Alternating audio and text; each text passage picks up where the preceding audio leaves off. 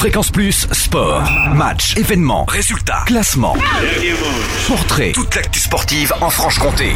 Bonjour Totem, bonjour à tous. En foot, la rencontre de Coupe de France Jura Sud Créteil pour les 32e de finale a été reportée en raison de l'état du terrain et des intempéries. Le match aura donc lieu demain au stade de Moran en montagne et samedi direction Chasselet pour le compte de la 15e journée de CFA. Dans la série Crampon perché sur talon aiguille, notez une journée foot rien que pour les filles.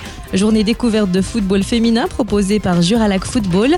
C'est gratuit pour les demoiselles de 9 à 13 ans. C'est samedi à 10h30 au gymnase du collège de Clairvaux-les-Lacs. Vous pourrez vous initier lors d'ateliers techniques et jeux et après l'effort, le réconfort avec une collation à midi. Prévoyez basket et tenue de sport et pour participer, inscrivez-vous au 06 37 23 23 38.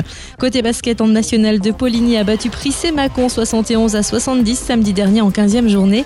Les joueurs d'Anthony Tomba commencent sous les meilleurs auspices leur mois de janvier charnière.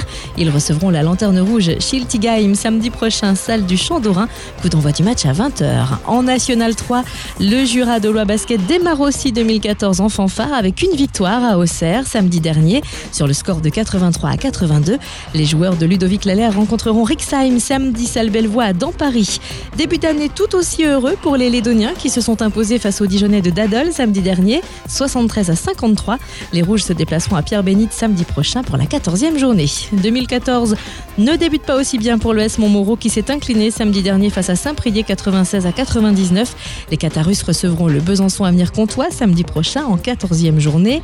Le Besançon Avenir Comtois qui, de son côté, a pulvérisé Pierre Bénite samedi dernier, s'imposant 86 à 77.